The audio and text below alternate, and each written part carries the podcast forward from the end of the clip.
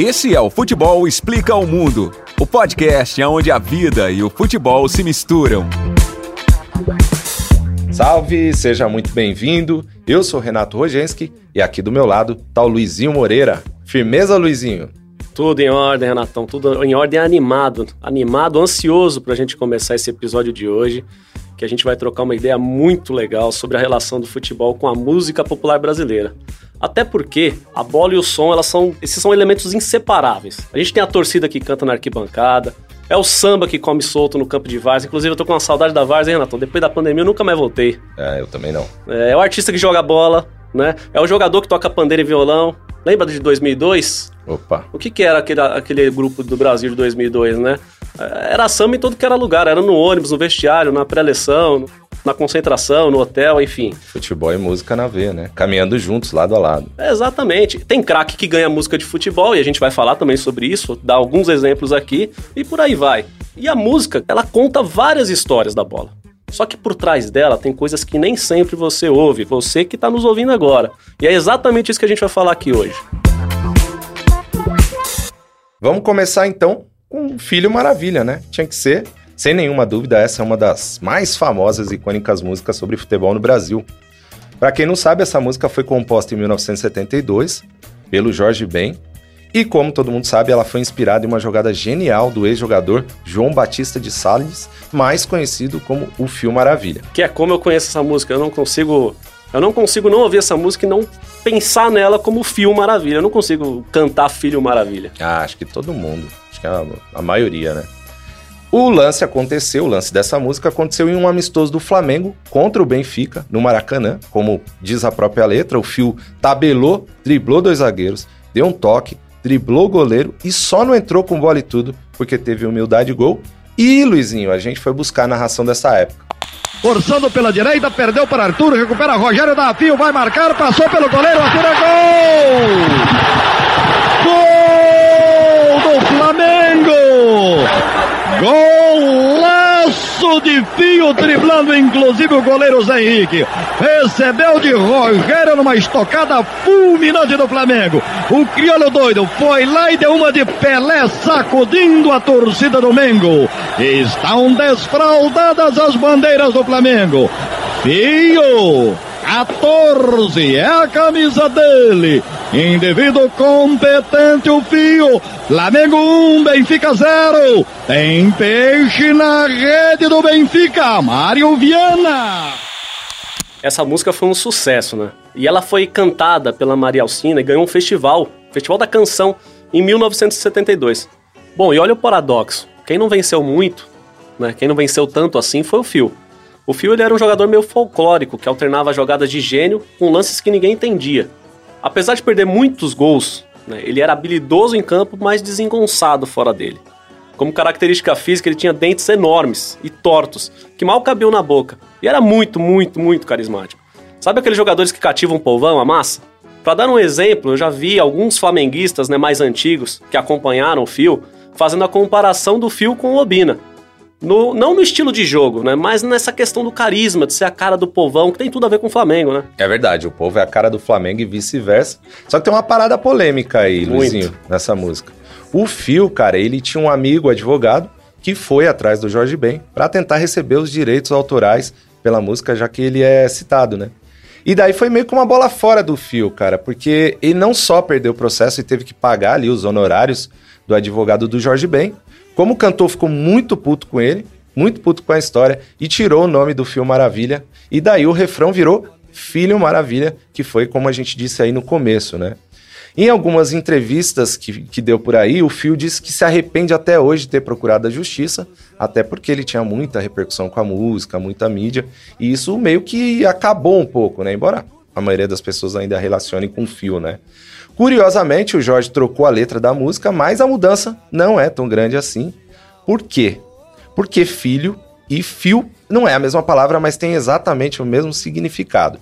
Conta a lenda que o Fio ganhou esse apelido por conta da mãe dele, cara. A mãe dele ia nos treinos de infância e ficava ali gritando na beira do alambrado ali: vai meu fio, vai meu fio. Pois então, filho é o mesmo que fio. Então, cara, ficou tudo certo. então, e de certa forma tem uma explicação para isso, né? Isso é muito louco. Olha, olha essa parada aqui que doida. A jornalista e escritora a Eliana Alves Cruz, ela fez uma observação muito legal para um texto que ela escreveu para o UOL. Né? E ela trouxe é, informações de um, de um, estudo de uma filósofa e antropóloga, a Lélia Gonzalez. E esse estudo ele fala que assim parte do Brasil sempre falou o que ela considera de português, ou seja, é o português marcado pelas características né, desses idiomas africanos que com certeza, né, isso é muito, muito, é, é, é muito claro né, que eles nos formaram, ajudaram a formar né, a, nossa, a nossa linguagem, a, a formar a nossa cultura. E essas línguas são línguas que, por exemplo, elas muitas vezes elas não pronunciam a letra L. Então o filho vira fio, que é exatamente o que aconteceu no caso do Fio Maravilha. Então, sendo assim para muita gente, esse apelido do João, né, que é o Fio, ele pode ser também considerado uma homenagem à negritude. Pode crer. E olha que fita, o Fio Maravilha, ele encerrou a carreira lá nos Estados Unidos, onde ele mora até hoje. E por lá, cara, engraçado, né? Tudo acabou em pizza. Depois de encerrar a carreira, ele trabalhou lá por muito tempo, justamente entregando pizza. Hoje ele está aposentado, está com 77 anos, mas ainda mora lá nos Estados Unidos e diz que está muito feliz por lá. E é uma coisa que é interessante desse fim aí do fio é a gente também fazer a relação com o futebol de hoje, né? Dos últimos anos para cá, principalmente. É inimaginável hoje a gente pensar um jogador que vai se aposentar e vira entregador de pizza, né? São realidades muito diferentes. É legal a gente revisitar esse tema porque os caras hoje eles encerram a carreira dele com riquíssimos, né? Só uma claquete, 5% dos jogadores aproximadamente. A imensa maioria ainda ganha pouco, né? Mas eu entendo o que você tá falando. Um jogador que jogou no Flamengo. Um jogador que ganhou música, jogador homenageado. Que... Jogou no Flamengo, jogou no exterior, né? Exatamente. Concordo total. Nós gostamos de você.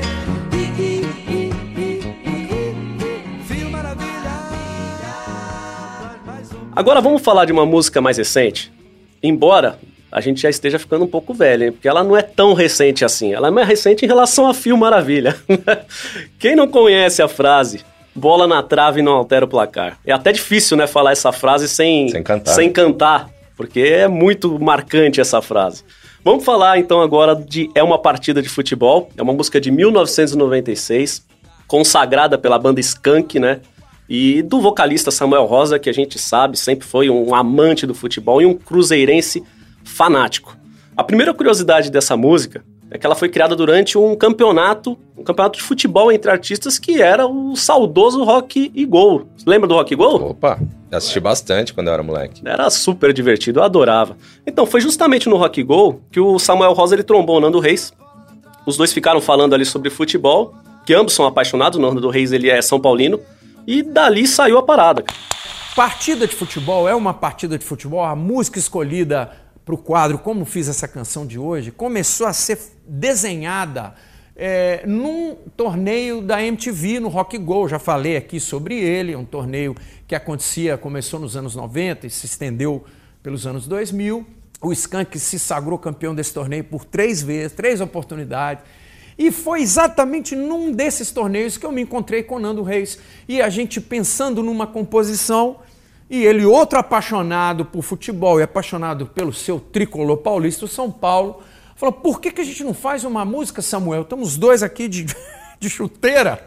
Por que, que a gente não faz uma música com o tema futebol, um tema que foi tão corriqueiro em outras gerações da música popular brasileira, né? Benjó, Milton Nascimento, Chico Buarque, Moraes Moreira, tanta gente fez música falando de futebol e esse tema ficou um pouco apagado, ofuscado nos anos 80 e foi retomado nos anos 90 e uma das frentes foi exatamente a música é uma partida de futebol e ali começou a ser desenhada com um cruzeirense, um São Paulino, essa música que se tornou uma das canções mais conhecidas do Skank. E o clipe dessa música, ele também é muito louco, ele é histórico, porque ele foi gravado Olha que loucura. Ele foi gravado num clássico, somente num clássico entre Cruzeiro e Atlético, no Mineirão lotado. E aquela época era lotado, lotado mesmo. Não, era, não, era as, não eram as cadeiras como, como a gente tem hoje praticamente no Mineirão. Praticamente não, no Mineirão inteiro, né? O que era lotado, era lotado. E a música fez muito sucesso, cara. Ela entrou no disco também da FIFA, da Copa da FIFA de 98, e foi tocada muitas vezes lá nos estádios da França, que sediou aquela Copa de 98, né? E o clipe também foi premiado. Ele ganhou o VMB daquele ano, o VMB, que era, é era a premiação da MTV para os vídeos, né? Os videoclipes, os melhores videoclipes da música brasileira. E sabe o que, que eu descobri esses dias? Ou, essa não é a, música, a única música que o Samuel e o Nando fizeram sobre futebol. Ah, é? Olha como os caras foram visionários. Em 2014, eles fizeram uma música chamada Alexia. Essa música, ela homenageia a jogadora de, do Barcelona, Alexia Putellas, que no ano passado, em 2021, foi coroada como a melhor jogadora do mundo pela FIFA. E quando eles fizeram? Eles fizeram em 2014, cara. Que loucura, né? Pois é. Aí entra, visionários. aí entra é, visionários e entra o elemento sorte também, né? De você fazer uma música para alguém que é, nem era profissional na época, né? Tá, mas eu vou explicar por que, que eles fizeram essa música. Ah, diga lá. A história é a seguinte: em 2013, o Samuel recebeu do produtor dele um vídeo de um gol antológico da Alexa, que é atacante, quando ela só tinha 19 anos, cara. Ela ainda era uma promessa no futebol. E nessa jogada, a Alexia dribla praticamente o time inteiro. E quando chega ali na última zagueira, ela gira em cima da bola, assim. Sabe como fazia o Zidane? 360? É, na pelada a gente chama de 360. Depois ela dribla o goleiro e toca pro gol. Aí o Samuel Rosa ficou louco com o lance e escreveu a música junto com o Nando, chamou o Nando para escrever e tal. E a música ficou, cara, belíssima, assim. A música é uma poesia. Apesar de não ser tão conhecida como a anterior, a música é muito bonita. Tem um trechinho aqui, ó. Hendrix, Elvis, Messi e hoje brilha nova estrela dessa galáxia. Flashes, lights, likes, closes. Compartilhe agora a beleza de Alex. Muito louco, porque eles fazem a, a, a, relação técnica, mas também a parte estética dela, né? Porque ela é uma, ela é uma jogadora muito bonita, né? Perfeito, é isso. E o, e o Samuel fala que também teve esse, esse elemento, né? Com a classe de quem sabe a arte de jogar bem futebol. Agora, se você tem pelo menos 30 anos e ouvia futebol no rádio, certamente você já escutou a música Replay.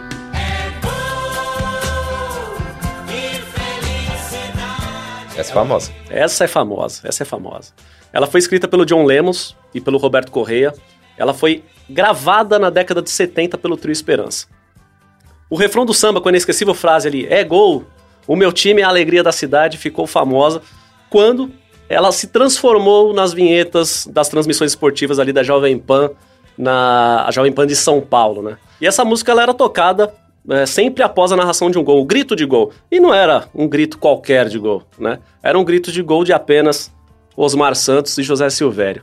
Eu, particularmente, ouvi mais com José Silvério, até porque quando eu comecei a acompanhar a rádio, comecei a ter idade para acompanhar futebol e rádio, foi quando o Osmar Santos infelizmente sofreu aquele acidente, teve que abreviar a, a carreira dele, mas o José Silvério seguiu usando isso, as transmissões da Jovem Pan seguiu usando isso durante ali toda a década de 90, e essa é uma música que ficou muito marcada, né? Isso é muito legal a gente trazer esse outro elemento, porque é uma, é uma música que fica marcada pelo uso nas transmissões esportivas, né? Isso é, é, é, é muito louco, e dentro de uma equipe de futebol, né, de cobertura esportiva que marcou muito aquela equipe José Silvério, que tinha Milton Neves, era só gente gigante hoje pro, pro rádio esportivo, né? É, e dois craques da voz, né, que construíram uma época de ouro na rádio esportiva paulista, assim como você também escutei mais na voz do Zé Silvério, e essa vinheta era tocada sempre depois daquele grito de gol incrível do Zé Silvério, que aquele gol que saía da alma, assim, né? Tiro de presente para Mazinho, que retoma pelo time do Palmeiras pelo lado esquerdo do campo. Desce bem, vai para área, penetrou, limpou para Bahia, bateu, é gol!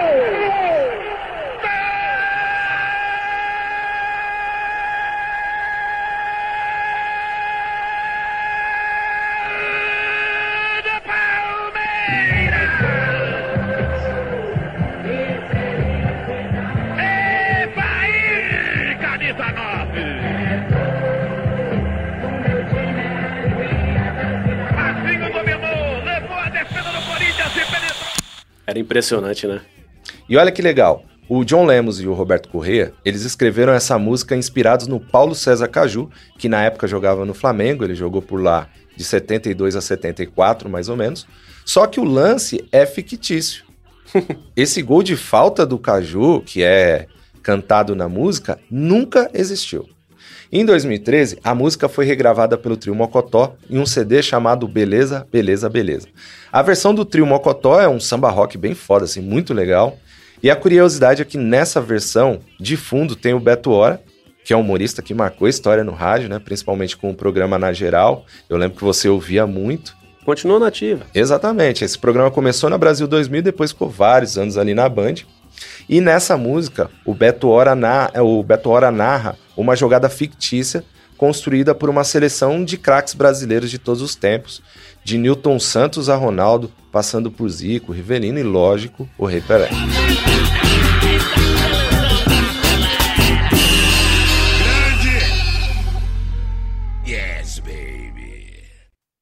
Aí temos o campeão. Essa daí também tem uma ligação de memória afetiva muito grande com o futebol brasileiro.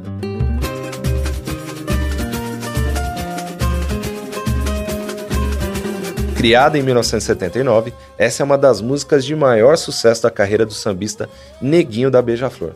Certamente, Luizinho, você já ouviu ou cantou, ou os dois, o trecho que diz: Domingo eu vou ao Maracanã. Domingo eu vou ao Maracanã. Vou torcer pro time que sou fã, vou levar foguetes e bandeira. Não vai ser de brincadeira, ele vai ser campeão. Conhece ou não? Eu acho que só não conhece quem não gosta de futebol.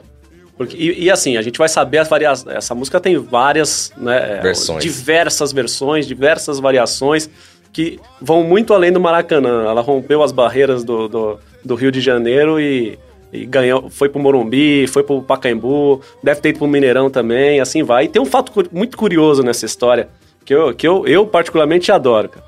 Porque ela é uma música hoje de todas as torcidas, né? Mas ela foi originalmente composta em homenagem ao Vasco. Né? O, o, o, Neguinho ele revelou essa parada aí em uma entrevista ao Globo Esporte em 2013. Ele tinha um amigo que era vascaíno e esse amigo dele estava fundando uma torcida. Pediu uma letra de presente pro Neguinho e olha o que ele ganhou. Ganhou logo um hit, cara. A versão inicial da música tinha a frase: Domingo eu vou ao Maracanã, vou torcer pro Vasco que sou fã.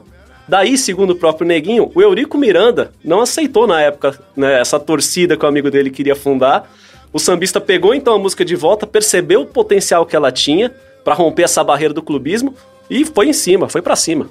É, e a primeira vez que o Neguinho viu ao vivo e a cores essa música sendo cantada no estádio lotado foi na final do Campeonato Brasileiro de 1980, faz um tempão já.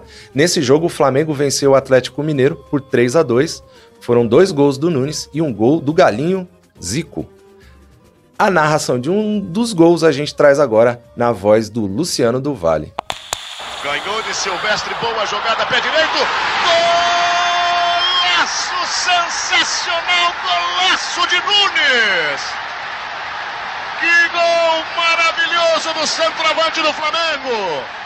Fintou para um lado, foi para o outro, acreditou, ganhou todo o lance, fez um grande gol talvez o gol que deu o título de campeão brasileiro para a equipe do Flamengo. Cara, e tem uma pegada bem saudosista também nessa letra, né? Se você parar para analisar. Ah, essa música, ela tem frases como vou levar foguetes e bandeira, não quero cadeira numerada, eu vou ficar na arquibancada para sentir mais emoção, são coisas que estão mais ou menos escassas hoje no futebol brasileiro, né? A questão de foguetes e bandeiras, então tem alguns estados ali onde esses artefatos são proibidos, né? É, a entrada no estádio e tal. E a, a, própria questão da arquibancada, né? Quase todos os estádios agora são povoados por cadeiras.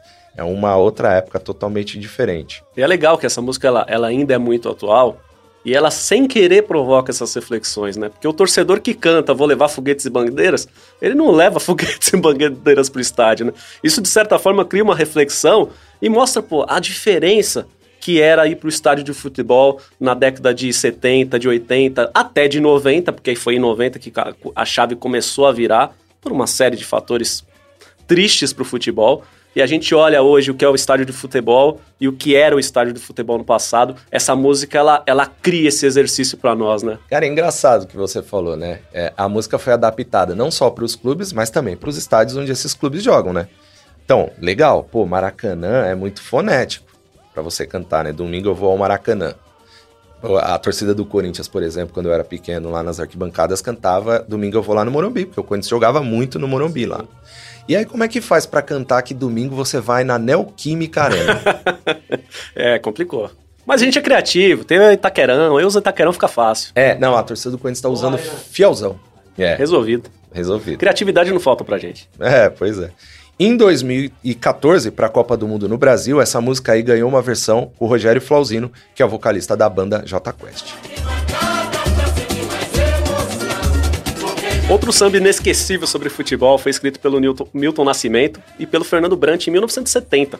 O nome da música é Aqui é o País do Futebol. Mas foi a versão cantada pelo Wilson Simonal que acabou virando parte da trilha sonora brasileira daquela Copa do México, que a gente ganhou, né? Para muita gente, porém, a versão do Simonal era uma crítica sutil ao povo brasileiro. Vamos ouvir um trecho? De terra e grama, Brasil só é futebol.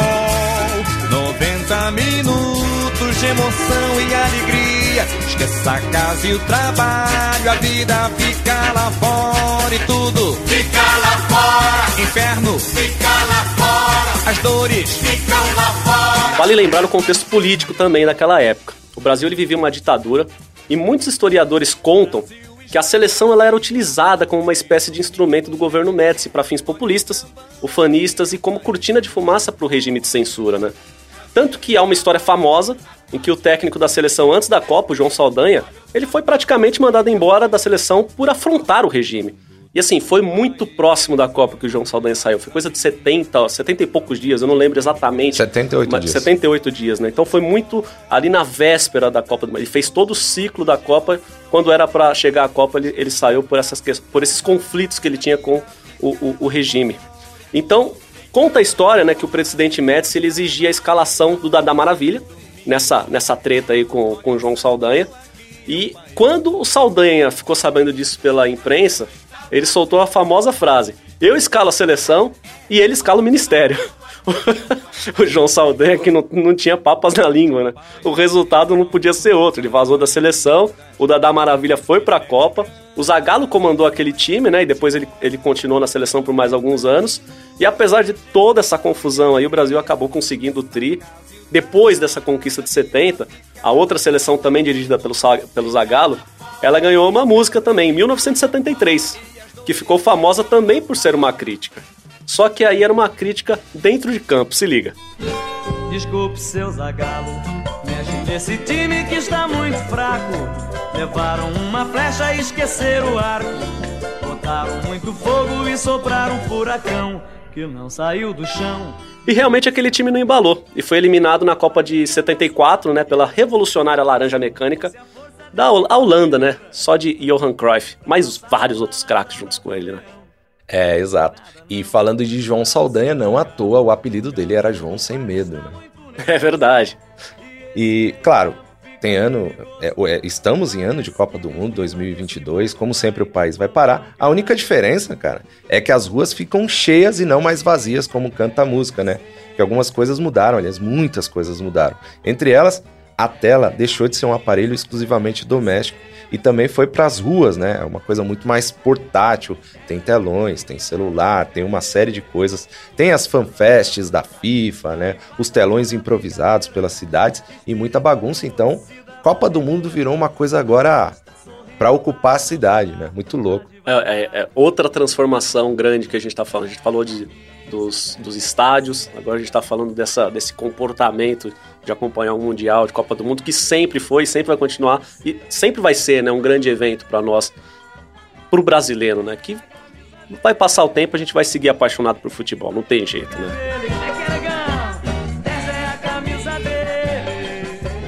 Agora vamos mudar aqui, vamos voltar para um outro tema que não é. A gente não vai repetir, a gente vai repetir o nome, mas a música é diferente. Porque ele vem de novo aí. Ó, o Jorge Ben de novo. Ponta de lança africano. Ele foi, essa música foi lançada em 1976, Só que muita gente conhece como Um Babaraúma, né? Aí fica mais fácil de lembrar que música que é quando a gente fala Um Babaraúma, né? Parece até difícil de falar, mas não é não. Né? e essa daí também é, sem dúvida, uma das melhores músicas brasileiras dedicadas ao futebol, né? Ela foi lançada pelo Jorge Ben no álbum clássico dele, O África Brasil, né? Só repetindo, em 1976. Reza a lenda, cara, eu pesquisei, mas não vi nenhuma confirmação oficial do Jorge Ben que essa música foi inspirada em um jogador que o cantor viu jogar lá na França. Esse jogador ele vestia a camisa 10 e supostamente, supostamente, tinha o nome de Babaraum. Daí vem uma Baraúma. O fato concreto, cara, já que ninguém nunca descobriu, o Jorge Ben também nunca quis falar sobre o assunto, acho que ele faz um mistério de propósito para aumentar a áurea de mística em torno dessa música. Fato concreto é que a música explodiu não só no Brasil, como em todo o mundo. Não por acaso, essa música aí, ela ficou entre as 500 melhores de todos os tempos, Luizinho, segundo uma lista que foi feita em 2021 pela revista Rolling Stone. Foi a única música brasileira, inclusive, dentro dessa, de- dentro dessa lista aí. No ranking, essa música ficou na posição 351, na frente de vários sucessos, como Rock With You do Michael Jackson, por exemplo. É um baita feito, né? É um baita feito. Até porque o- a indústria fonográfica brasileira, desde há muitas décadas, ela exporta muita música. Se a gente olhar para o movimento da bossa nova, ela foi gigan- ele foi gigantesco fora do Brasil, né? E uma música como essa, é, ocupar uma posição num ranking da Rolling Stone, que sempre foi referência, é muito expressivo. Né? Antes de você mudar o tópico aí, só fazendo um adendo. O Jorge Ben, inclusive, tem outras músicas sobre futebol, inclusive uma lindíssima chamada Camisa 10, que é em referência ao Camisa 10 da Gávea, o Zico. Vale a pena procurar depois pra ouvir. Pode entrar numa lista parte 2, de repente. Né? Talvez, né? Mas a gente ainda vai continuar nesse som. Não vamos mudar agora, porque essa música, Uma Baraúma, ela foi regravada em 2010 e ela teve uma participação do Mano Brown. Era eu, era meu mano, era meu mano, mas eu, pobre louco no bug, como o bom Deus deu. E Cara, e aí ficou muito louco. Foi uma adaptação muito louca que eles fizeram.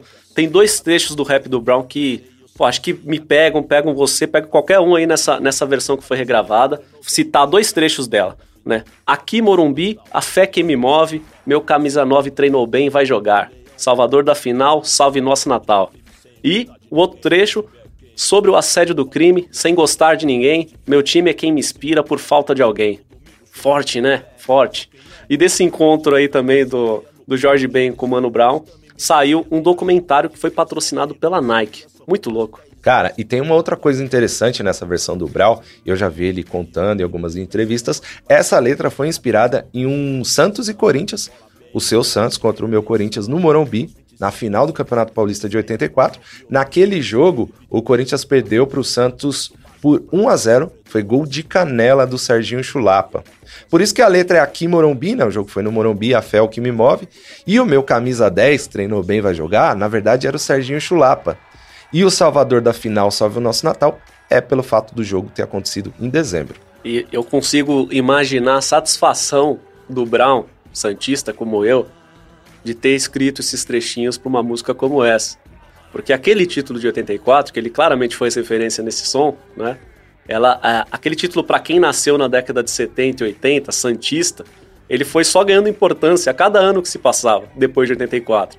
Porque ali começou também a nossa fila de títulos, que só foi acabar em 2002, lá com aquela geração de Diego e Robinho, quando nós ganhamos o título, por coincidência, brasileiro, em cima do Corinthians de novo, né? Agora, ainda para continuar no rap, vamos falar do País do Futebol, música que foi composta por MC Guimê e Emicida. Essa música é uma mistura de rap com funk e ela tinha a missão de roubar a cena como a principal música da Copa do Mundo de 2014 que aconteceu no Brasil. Acho até que ela conseguiu, viu, Luizinho?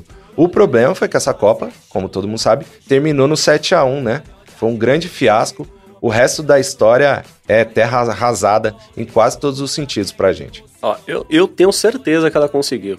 Eu já, já vou assumir aqui, eu sou, eu sou do rock.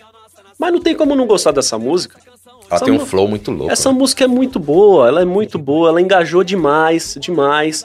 Eu acho que ela conseguia se comunicar com qualquer ouvinte, mesmo que não gostasse de rock, ou de, de funk, que não gostasse de rap, não gostasse de uma pegada mais hip hop, ela conversava com todos os públicos. É um baita som, né? Então ela tem isso que você falou, ela tem esse flow muito bom. E a letra, ela tinha tudo a ver também, né? Ela, ela falava sobre esse poder de superação do brasileiro. A gente sempre faz muito esse paralelo do futebol com a vida do brasileiro. E essa música trazia muito isso, né? Ela foi. Ela, ela tinha também como protagonismo ali o Neymar, que era a principal esperança da gente naquela Copa de 2014. É, e, e vai continuar sendo, né? Continua sendo nossa esperança para a Copa agora de 2022. Mas vamos, vai dar tudo certo, eu, eu acredito, tô otimista, tô otimista. E o Neymar, ele participa também do clipe desse som, né? Ele, ele aparece lá jogando videogame, dançando, fazendo embaixadinhas junto com, com as crianças da periferia. E tem uma outra rima que também eu acho sensacional nela, que é quando entra o trecho do, do Emicida, né? Ele faz ali, ele eu acho que com esse trecho ele caracteriza muito bem também, que é o futebol na essência, o futebol raiz, e até de, olhando para algumas décadas um pouco para trás, porque ele fala: poeira no boot é cinza que chute. Ó, que chute, é uma referência um pouco antiga até, né? Campão, barro na canela, maloqueiro, fute, talento, é arte de chão, ouro de favela. Isso sintetiza muito o que é o futebol pra gente, né? Sensacional. E o rap, agora percebi, tem uma ligação muito estreita com o futebol, né? A gente mencionou aí o Emicida, que é Santista, o Mano Brown, que é Santista, e os dois fazem muita questão sempre de se relacionar com alguma coisa do clube. Tem o Projota, que também é Santista, olha, tem bastante. O Elião é Santista. E aí tem outros rappers que de outras torcem para outros clubes, também se relacionam muito com a música. Rincon Sapienza, por exemplo, participou das últimas duas campanhas de lançamento de camisa do Palmeiras. O X e o Happy Hood e a Negrali estão sempre fazendo alguma coisa também pro Corinthians, então tem essa relação estreita, né? E sem querer puxar a sardinha, o Santos ele tem, ele faz questão de ter essa proximidade também com alguns, o Santos como, como clube, né? Ele faz questão de ter proximidade com alguns artistas. O próprio, o saudoso é, é, Chorão, né, do Charlie Brown Jr., ele sempre teve muita proximidade ele participava de eventos do Santos. O Santos acabou de lançar um, uma coleção né, com a marca do, do, do Charlie Brown Jr. Bem lembrado. O, o, Chorão, ele, ele cantou na reapresentação do Robinho, quando o Robinho voltou da Europa para o Santos. Então o Santos também usa muito nessas figuras que são é, expressivas e que ajudam a levar o nome do clube, né? E de novo um rap, hein? Essa também é inesquecível. Em 2006, o Ronaldo Fenômeno ganhou do Marcelo D2 uma música em sua homenagem o som Sou Ronaldo, que já é o refrão da música, entrou como faixa bônus da edição brasileira do CD oficial da FIFA e tá também numa edição do disco do artista Meu Samba é Assim. Você vê que mais um que entrou num CD da FIFA, né?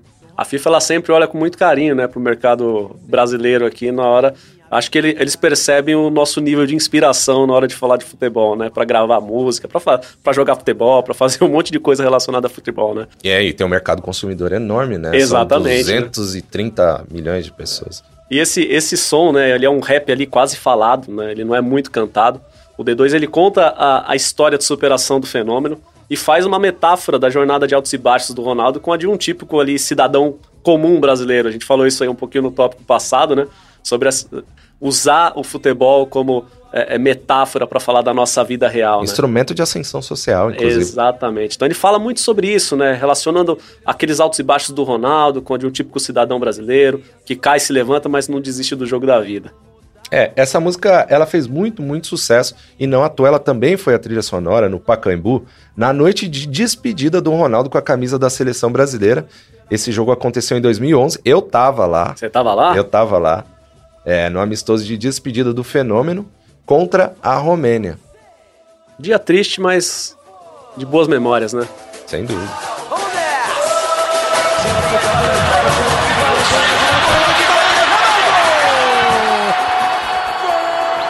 O futebol também está presente em uma das músicas mais famosas da banda O Rapa. Formada por, por cariocas, o grupo sempre trouxe referências à cultura local em suas músicas. E, e na música Eu Quero Ver Gol não foi muito diferente. Praia, chamate, biscoito globo, morros, festas e mais couberam dentro dessa letra. Né? Ela foi gravada em 96, ó. Mais uma em 96, né? A do Skank também foi lá em 96, mesmo ano de, uma partida de futebol. Acho que depois da Copa de 94 ali, né? O brasileiro voltou a se, é, se apaixonar exatamente. por futebol de um jeito especial. A inspiração voltou de um jeito um pouquinho mais forte, né? E ela, ela foi gravada pro álbum Rapa Mundi, que foi o segundo da banda, né?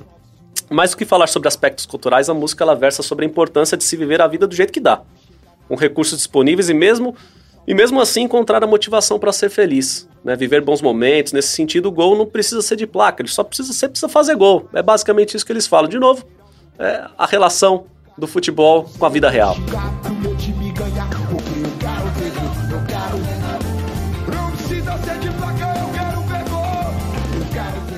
É isso. E a versão mais conhecida dessa música foi tocada durante a gravação do acústico MTV do Rapa em 2005, um ano antes da Copa do Mundo na Alemanha.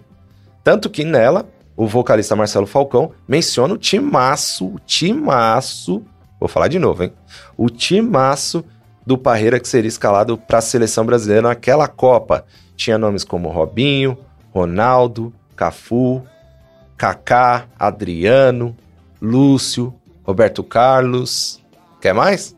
A música arrebentou, mas o Brasil não. E pela terceira vez na história, nós fomos eliminados pela França em Copa do Mundo. Freguesia tá on. É, pois é. Legal que a gente tá quebrando um paradigma aqui, Luizinho, porque, infelizmente, tá acabando esse episódio. Mas a gente tá encerrando com essa música, que é alto, alto astral, né? Total. Ó, sobe o som aí.